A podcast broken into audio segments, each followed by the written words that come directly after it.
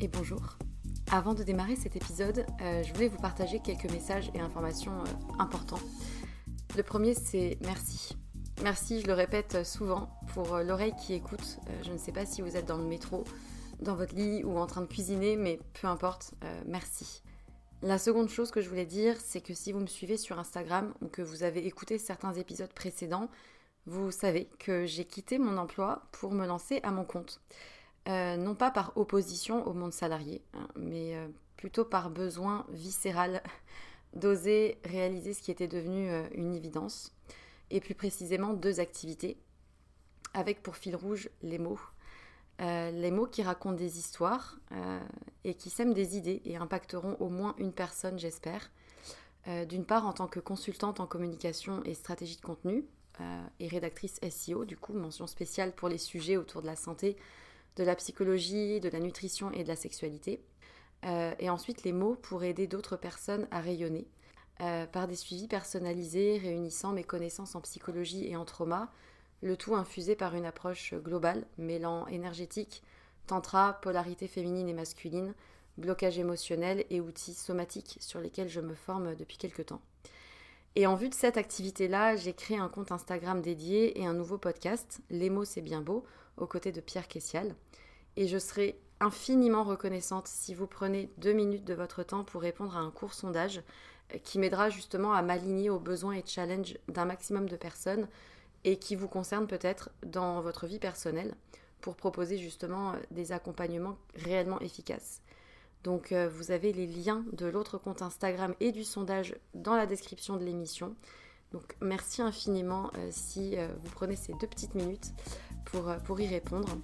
Et pour terminer ce message, j'aimerais juste euh, vous dire une phrase qui, euh, qui réunit un peu tout, toute l'idée et tout ce qui m'anime. Euh, raconter une histoire, c'est surtout raconter celle de quelqu'un qui a besoin de l'entendre et qui sera galvanisé par l'énergie perçue à travers ces mots-là. Voilà, je crois que c'est un, bon résumé du fil rouge de ce vers quoi je vais et ce qui m'anime. C'est tout pour moi et du coup, bonne écoute.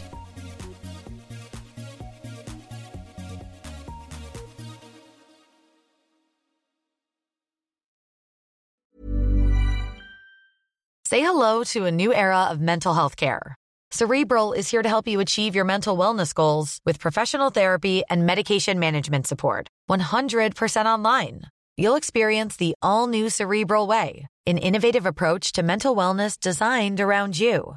You'll get a personalized treatment plan from a therapist, prescriber, or both in a safe and judgment free space. Your cerebral therapist or prescriber will outline a customized plan with clear milestones along the way so you can get to feeling your best. With Cerebral, you're not alone in your mental health journey. We're here to empower you to live a fulfilling life. So take that first step towards a brighter future and sign up today at cerebral.com slash podcast and use code ACasts to get 15% off your first month. Offer only valid on monthly plans. Other exclusions may apply. Offer ends July 31st, 2024. See site for details. Je suis Madame Captain Provéo, alors que pas du tout. Bonjour et bienvenue sur Sois sage et parle fort, le podcast pour oser, se changer, ne plus se conformer, rire, débattre de sujets et témoignages variés. Je suis Marie et j'ai décidé de ne plus être sage, de parler fort, partager et surtout créer du lien. Avant toute chose, je tenais à vous remercier si par le hasard des choses, vous avez un jour lancé un des épisodes dont le sujet vous a interpellé vos partages et vos retours me nourrissent autant que les échanges que j'ai avec mes invités. Alors si parfois je me demande pourquoi je continue à retoucher pendant des dizaines d'heures les pistes enregistrées, à creuser des sujets le soir, le week-end, à lire des articles dans lesquels je peux dénicher des idées, je repense à tout ce que cela m'apporte et aux oreilles dans lesquelles certains messages peuvent tomber. Et puis, j'aime trop apprendre, comprendre et partager mes découvertes. Alors pour être prévenu des prochains épisodes, je t'invite chaudement à t'abonner à Sois sage et parle fort dans ton application et surtout de laisser une note ou un commentaire. C'est vraiment ce qui m'aide le plus à faire connaître le podcast. Aujourd'hui, nous nous retrouvons pour la deuxième partie de l'épisode sur la parentalité dite bienveillante avec Madeline, alias Madame Captain sur les réseaux sociaux. Pour comprendre cet épisode, je t'invite quand même à écouter la première partie, ça sera plus simple. Dans cet échange, nous abordons les solutions qui s'offrent aux parents désarmés face aux injonctions parfois rigides de la parentalité dite bienveillante.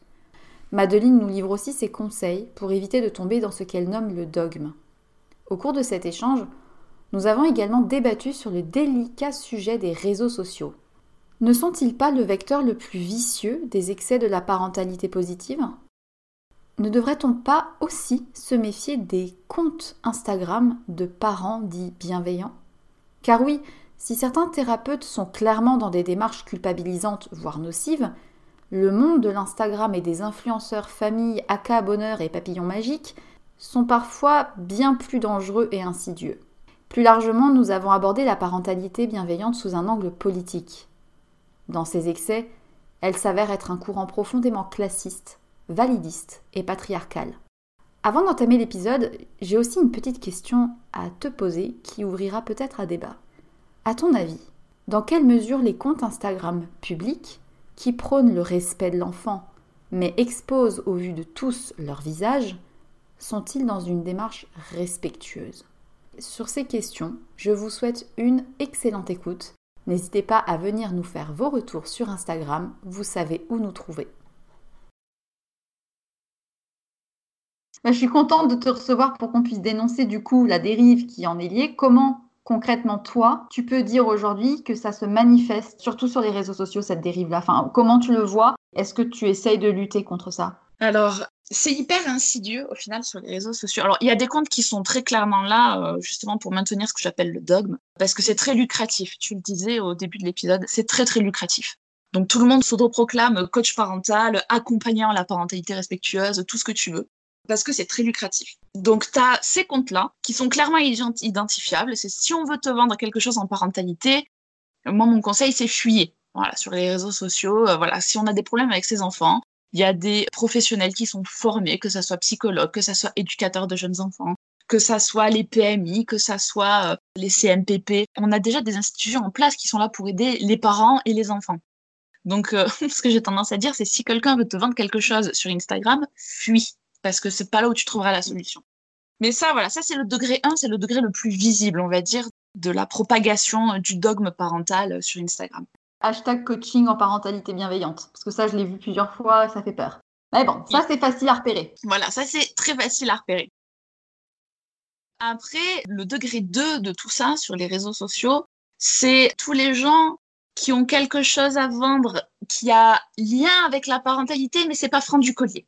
Par exemple, ça va être des gens qui font des comptines pour les enfants et qui du coup surfent un peu sur ce courant pour avoir des choses à poster parce que sur les réseaux, pour rester dans l'algorithme, il faut, bah, faut poster euh, fréquemment. Mais ils vendent pas directement quelque chose qui a lien avec la parentalité positive, avec la parentalité bienveillante. Mais ils gravitent autour de la parentalité. Donc que ça soit des comptines, des vêtements, euh, des ressources pour signer avec bébé, euh, des écharpes de portage, euh, du, voilà, ça va être le degré 2, ou que ça soit même des accompagnements. Par exemple, je pense aux conseillères en lactation qui aident les mmh. mamans allaitantes qui sont formées, qui ne sont pas professionnelles de santé, mais qui ont une formation qui est quand même là, il faut le souligner. Elles surfent aussi sur tout ça pour pouvoir euh, échanger, pour pouvoir se donner de la visibilité, pour pouvoir voilà. Donc ça, c'est un peu plus insidieux parce que c'est pas directement des conseils sur la parentalité, mais ça surfe sur le mouvement pour jouer le jeu des algorithmes pour euh, créer de la visibilité. Et après, il y a le troisième degré, qui à mon sens le plus insidieux, le plus pernicieux. C'est des mamans qui sont comme j'étais, à savoir à fond dans le truc, même si ça les met en souffrance et qu'elles se l'avouent pas, et qui cherchent l'approbation d'autres mamans dans la même dynamique qu'elles et qui cherchent à créer ce qu'elles appellent leur village. Parce que c'est une métaphore euh, qu'on voit beaucoup en ce moment sur la géographie parentalité sur les réseaux sociaux, c'est créer son village. Parce qu'on dit qu'il faut un village pour éduquer un enfant. Mais du coup, il faut pas n'importe quel village. Il faut un village de gens qui pensent comme nous et qui euh, sont euh, bienveillants comme nous, qui allaitent comme nous, qui font du portage comme nous. Voilà, il faut un village pour éduquer un enfant, mais pas n'importe lequel. Et du coup, ces mamans qui sont à fond dans cette parentalité dogmatique, elles se créent leur village via les réseaux sociaux. Et on retombe dans ce qu'on disait tout à l'heure, c'est-à-dire dans de l'entre-soi et de l'entre-validation, de l'auto-validation. Au final, elles propagent cette vision dogmatique de la parentalité bienveillante, mais elles en sont les premières victimes. Du coup, en plus, on voit pas mal sur les réseaux sociaux euh, tu sais, des personnes qui cherchent euh, peut-être à se rassurer et qui vont partager un moment où ça s'est bien passé avec leur enfant et à peut-être faire un post dessous qui explique que effectivement l'enfant a besoin de ci, de ça, en reprenant des choses auxquelles elles ont accroché en pensant bien faire. Et malgré tout, un post sur Instagram, en fonction de la visibilité qu'il a, peut avoir un impact sur d'autres parents. Mais c'est aussi de ça que, je pense qu'il est important de souligner, c'est qu'on voit souvent sur les posts Instagram de personnes qui ont des avis tranchés sur des sujets dire ah mais en fait c'est pas mon problème euh, comment vous interprétez ce que je dis vous n'êtes pas forcément obligé d'être d'accord avec moi ou pas je dis ce que je veux entre guillemets ce qui est dans un sens légitime mais dans un autre en fait non parce que tous les gens comme on disait avant d'enregistrer n'ont pas la même capacité à recevoir ces messages là ces images là et euh, toutes les personnes n'ont pas le même discernement et n'ont pas les mêmes enfants n'ont pas le même vécu n'ont pas la même vie tout simplement. Et je pense j'estime en tout cas que quand une personne a un nombre d'abonnés important et qui plus est à un compte en public, qui est donc visible par n'importe qui, j'estime qu'il y a une responsabilité des choses que l'on dit, des mots que l'on emploie et des conseils que l'on peut éventuellement donner. Après, c'est encore compliqué parce que malheureusement, ces personnes-là ne se rendent peut-être pas compte. Tu as récemment publié plusieurs stories où tu dénonçais les choses que tu voyais et que tu estimais comme étant critiquables. Bon, tu t'es fait descendre, tu t'es fait bloquer par ces personnes-là, tant pis. Hein. J'espère en tout cas que ton article pourra encore et encore euh, être lu. Donc j'espère en tout cas que grâce à cet épisode, des personnes pourront euh, être interpellées si déjà ils commençaient à douter. Est-ce que tu penses ou est-ce que tu as vu certaines conséquences dramatiques se produire des suites de ces dérives et de ces injonctions euh, particulièrement rigides. Mais alors, bon, ça vaut juste pour expérience personnelle ce que je veux dire, mais déjà, il y a mon expérience avec mon fils qui, du coup, a développé des troubles anxieux en plus des troubles dus à son neuroatypisme.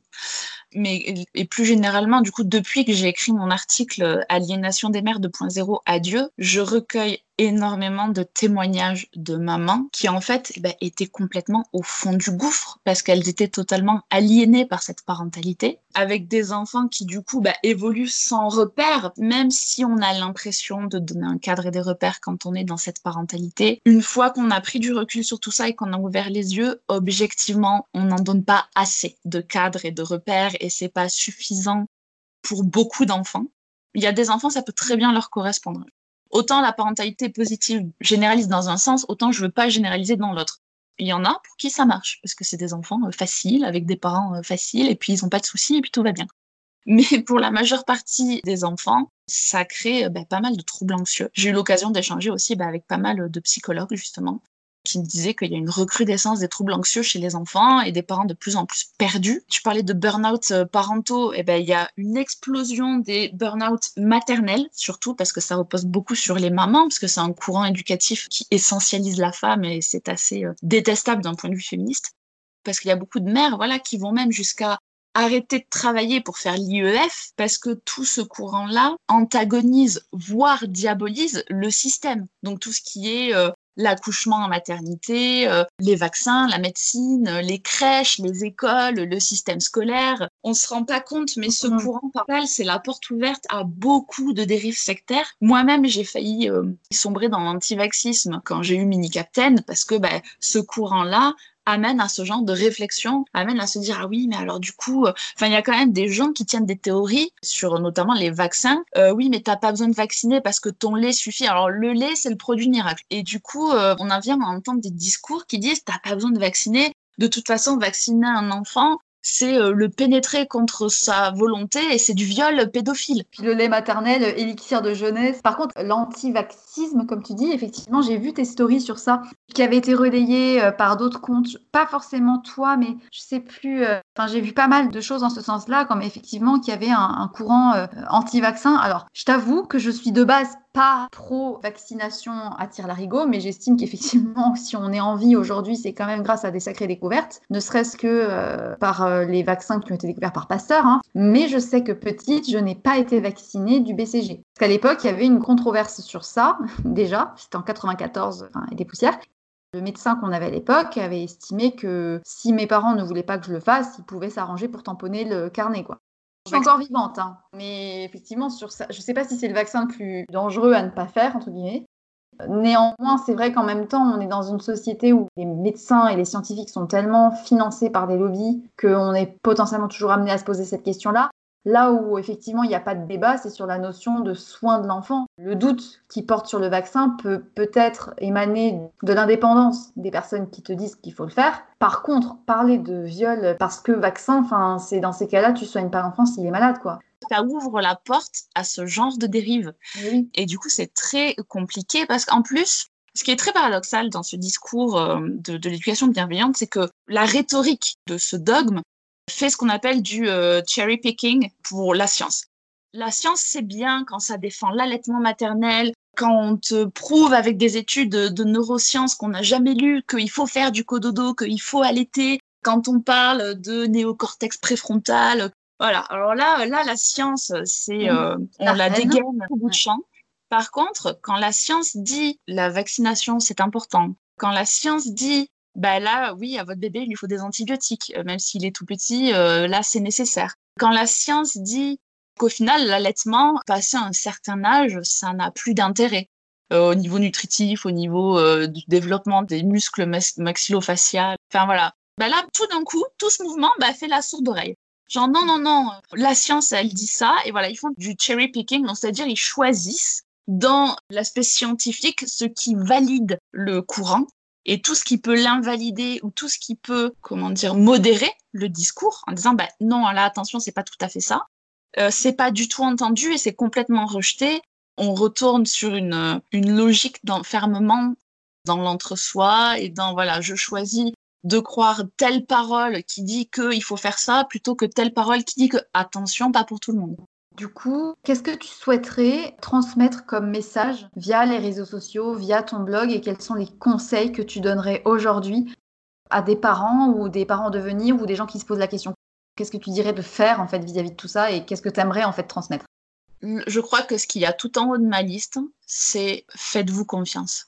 Je crois profondément que en fait, on est suffisant.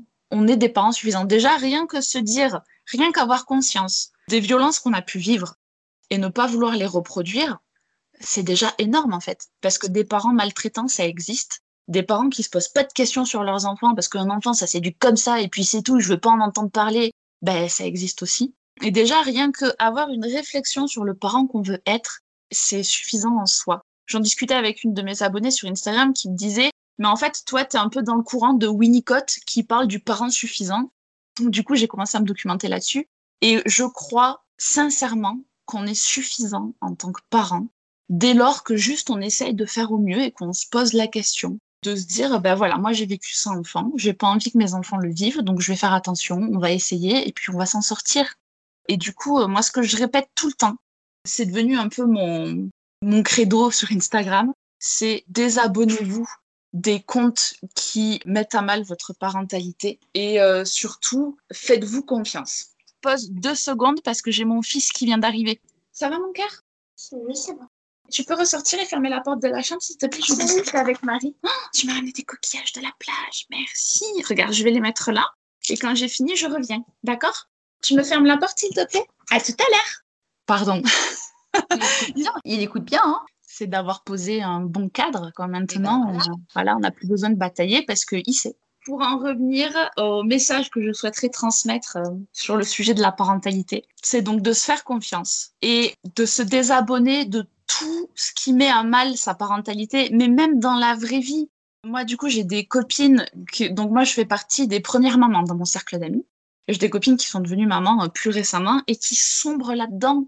Et euh, j'ai essayé d'en parler avec elles, j'ai essayé de partager mon expérience et, euh, et au final, elles me ressortaient des arguments que moi-même je sortais à l'époque quand j'étais bien dans le dogme. Et du coup j'ai fini par un peu mettre de la distance et couper les ponts. Parce que euh, au final ce dogme bienveillant il faut aussi le déconstruire sous un angle politique.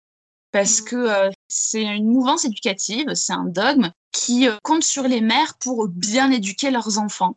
Comme je l'ai dit euh, tout à l'heure, c'est essentialiste au possible. Pour moi, c'est vraiment anti-féministe, bien qu'il y ait un féminisme qui revendique de pouvoir allaiter, d'avoir un congé euh, paternité, maternité qui soit plus long et avec lequel je suis totalement d'accord. Mais il n'en reste pas moins que cette mouvance qui met la mère au centre, elle est destructrice. Et au final, de prendre en charge l'éducation des enfants au titre qu'on est leur mère et que les enfants ont besoin de leur mère pour s'épanouir, c'est jouer le jeu du patriarcat c'est augmenter la charge mentale des femmes. C'est déresponsabiliser quelque part les pères, même si on voit quelques pères qui commencent à s'y mettre. Ce mouvement-là les déresponsabilise totalement parce qu'on en parle très peu des papas dans tout ça.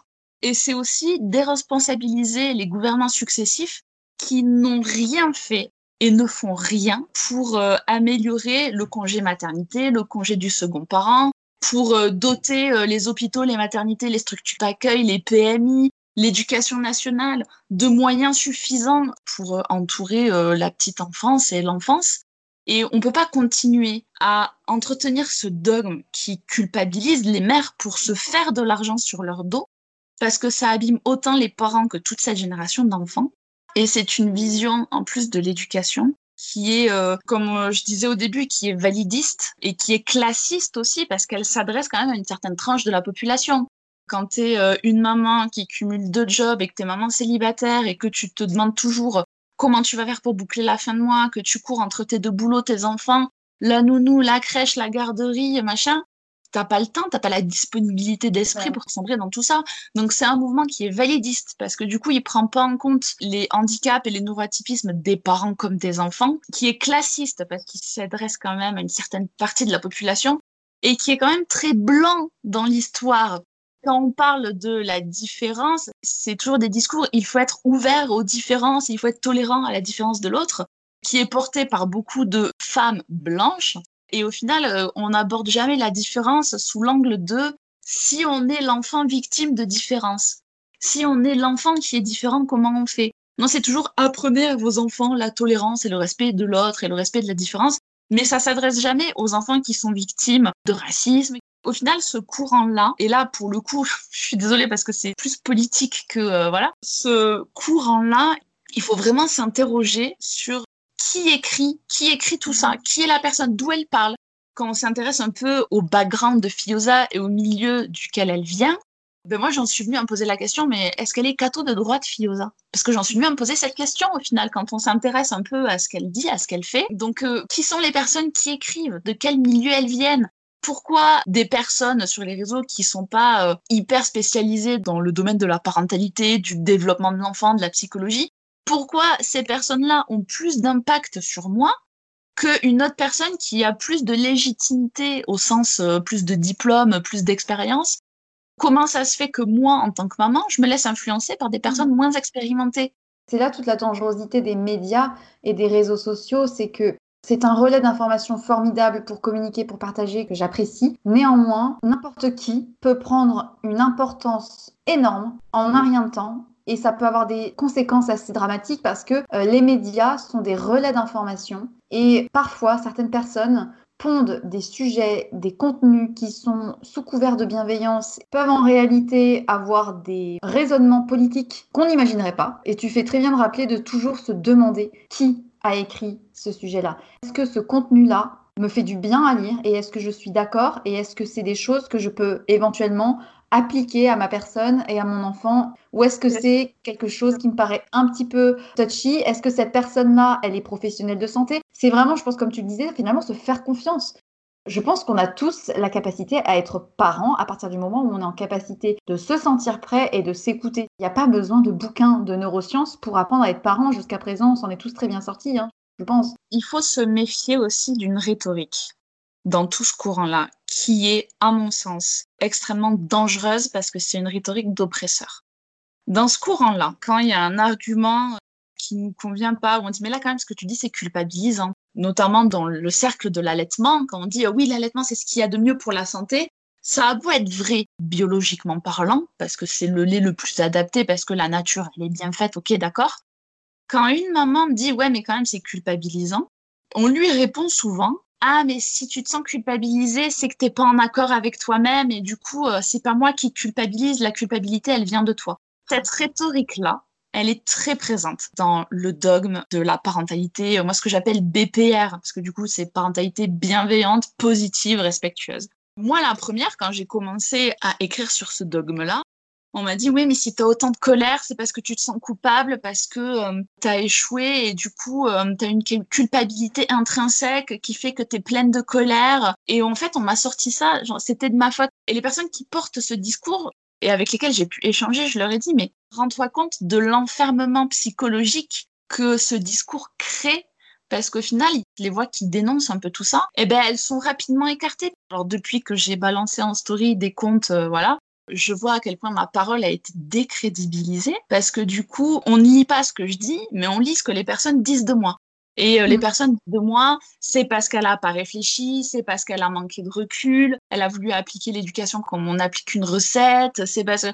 Et au final, il y a un espèce de travail de sape de la personne que je suis pour décrédibiliser mon discours, pour au final ramener les ouailles euh, dans la bonne parole.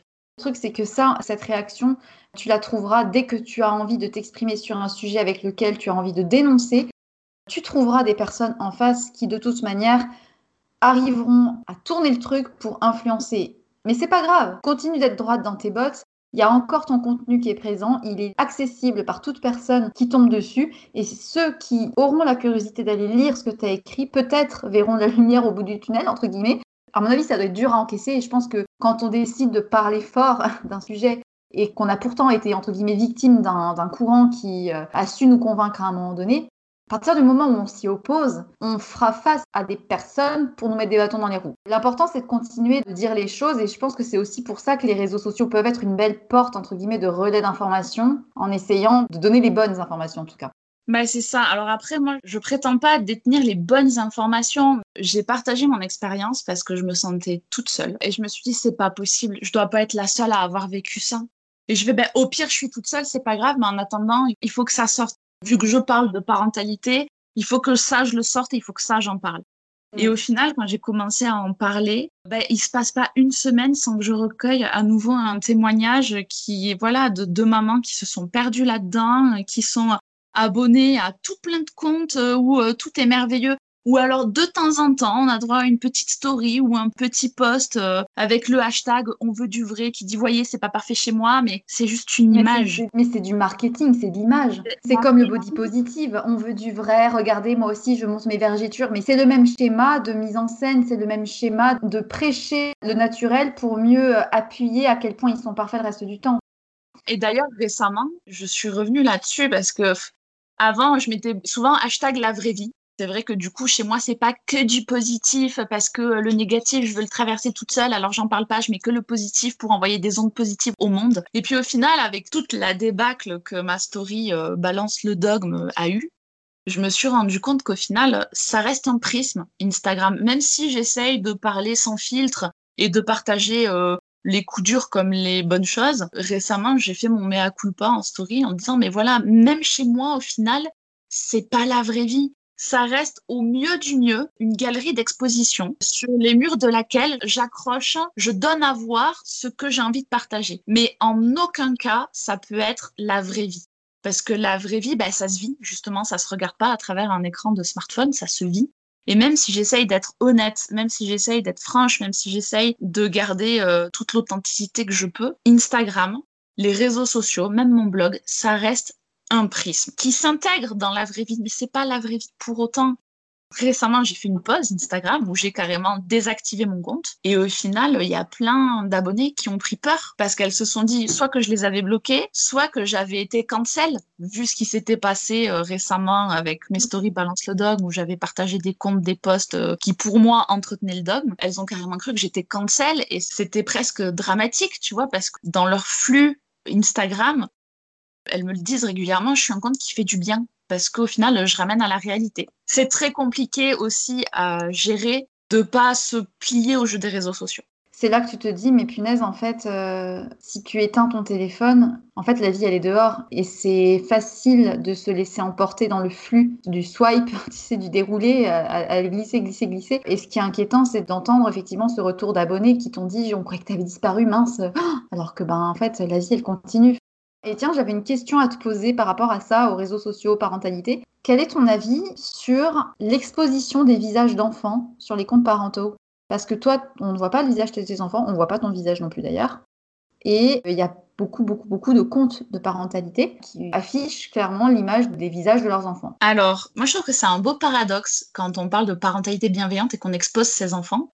Parce que du coup, les enfants ne sont pas en capacité de comprendre vraiment ce que c'est les réseaux sociaux. Du coup, je trouve que c'est vraiment un paradoxe qui est assez euh, important à relever. Alors moi, je te dirais, je suis contre l'exposition des enfants sur les réseaux sociaux. Même moi, sur mes réseaux sociaux perso, je mets pas de photos de mes enfants parce que j'estime que les réseaux sociaux, c'est un peu comme la religion et la politique. T'as pas à le faire subir à tes enfants. Tu peux en discuter avec eux, mais t'as pas à leur imposer. Mais paradoxalement à ça, je suis abonnée à des comptes mmh. avec lesquels euh, j'aime échanger parce que je me contente pas de, de swiper et de mettre des cœurs, j'interagis qui exposent leurs enfants. C'est mm. très paradoxal parce que si je dis ouais, je suis contre, c'est vrai, mais en même temps, c'est un peu hypocrite parce que je suis des comptes qui exposent leurs enfants.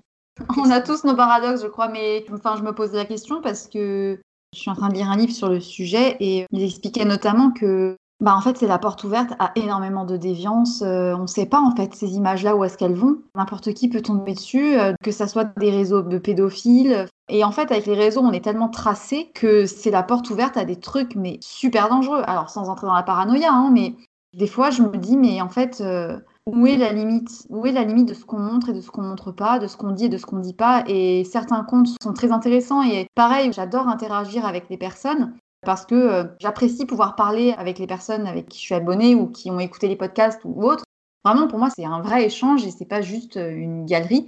Mais parfois, il y a des comptes auxquels je suis abonnée où je me dis, mais en fait, euh, elle est où la limite là? Je vois ces enfants, je sais où ils sont en vacances. Et non, mais oui, le plus beau paradoxe quand même, c'est que ce dogme de parentalité BPR, on va beaucoup agiter le spectre de la peur on va te dire oui, mais du coup, euh, quand tu éduques tes enfants par la peur, euh, tu les rends dociles et c'est la porte ouverte aux prédateurs. Et à côté de ça, comme tu dis, les gens affichent où ils sont en vacances, où ils vivent même des fois. Hein. Et à côté de ça, ils tiennent des discours euh, de ne pas respecter son enfant, c'est lui apprendre que l'adulte a toute autorité sur lui et sur son corps. Et c'est du coup le préparer en quelque sorte à être victime de prédateurs pédophiles. Les gens qui tiennent ces discours-là exposent leurs enfants sur les réseaux. C'est un paradoxe qui est très intéressant à mon sens. Peut-être que la conclusion, c'est que les réseaux sociaux rendent cons, du coup. quand même, ça nous rend un peu aliénés et ça nous fait perdre quand même des concepts euh, de base de sécurité, quoi, tu vois, parce que, bon, blague à part, c'est vrai que c'est un questionnement quand même, euh, j'ai pas de réponse. Enfin, une chose est sûre, si un jour j'avais des enfants, je ne me permettrais en aucune manière de les exposer sur mon réseau social. Je suis même pas sûre que j'aurai le temps d'en avoir un si un jour j'ai des enfants. C'est compliqué l'ère de la modernité technologique, je trouve. C'est pas facile. On a un peu dévié. En tout cas, euh, je te remercie énormément pour cet échange. Je ressors euh, grandi, j'ai l'impression d'avoir euh, appris plein de choses. J'ai une dernière question à te poser pour aller vers la fin de cet épisode. Sois sage et parle fort. Qu'est-ce que ce nom évoque à tes yeux? Comment est-ce que tu pourrais t'imprégner de cette phrase à ton avis? Alors cette phrase, elle me parle beaucoup. Sois sage et parle fort. Parce que j'ai toujours eu un très fort caractère depuis toute petite. Dans mon enfance, quand j'étais élève, j'étais très dissipée et très affirmée. Et euh, ma mère m'avait donné le conseil de bosser pour être la meilleure de la classe. Parce qu'elle me disait, au final, euh, si je suis bonne élève, les enseignants auraient plus de mal à me rabrouer parce que j'étais dissipée. Et du coup, c'était un bon équilibre quand j'étais petite d'être parmi les meilleurs élèves de mes classes. Comme ça, je pouvais l'ouvrir. J'aime beaucoup, beaucoup, beaucoup ta réponse. Être la meilleure pour se permettre de parler très fort, c'est euh, très symbolique, je trouve. Merci beaucoup pour cet échange très enrichissant. J'espère sincèrement que des parents actuels en devenir ou n'importe quelle oreille curieuse sur le sujet nous écoutera et aura la curiosité d'aller lire ton article et même tous tes articles qui sont particulièrement intéressants. On me chuchote à l'oreillette que tu devrais revenir prochainement sur le podcast pour un autre sujet assez touchy aussi. Pour ceux qui nous ont écoutés, j'espère que cet échange vous aura plu que vous aurez euh, appris des choses. Et si jamais vous avez aimé l'épisode, si jamais vous aimez le podcast plus largement, n'oubliez pas de laisser une petite note, un petit avis, d'en parler à vos proches, à vos amis, à vos collègues, n'importe euh, qui puissent partager. Euh, je serais ravie d'avoir vos retours en tout cas sur la question. Je vous mettrai les informations de Madame Captain en descriptif de l'épisode. Je ne sais pas si tu as un dernier mot à dire. Un dernier mot à dire, c'est pas obligatoire d'avoir des enfants. Vraiment. Parce qu'il y a aussi euh, toutes les personnes qui veulent pas d'enfants et qui s'en prennent plein les dents tout le temps. Et en fait, c'est mm. pas obligatoire d'avoir des enfants. C'est pas une fin en soi. Il y a une vie en dehors des enfants. Ouais, je sais pas si j'en veux ou si j'en veux pas. Pour l'instant, j'en ai pas. Et si j'en ai pas, bah, j'en aurai pas. Et c'est comme ça. Donc, ceux qui ne sont pas parents et qui ne comptent pas d'être, vous pouvez quand même écouter cet épisode. Il a pas de souci. Et puis, pour ceux qui nous écoutent, du coup, je vous souhaite une très très bonne journée. Et surtout, n'oubliez pas, soyez sages un peu et parlez fort. Beaucoup.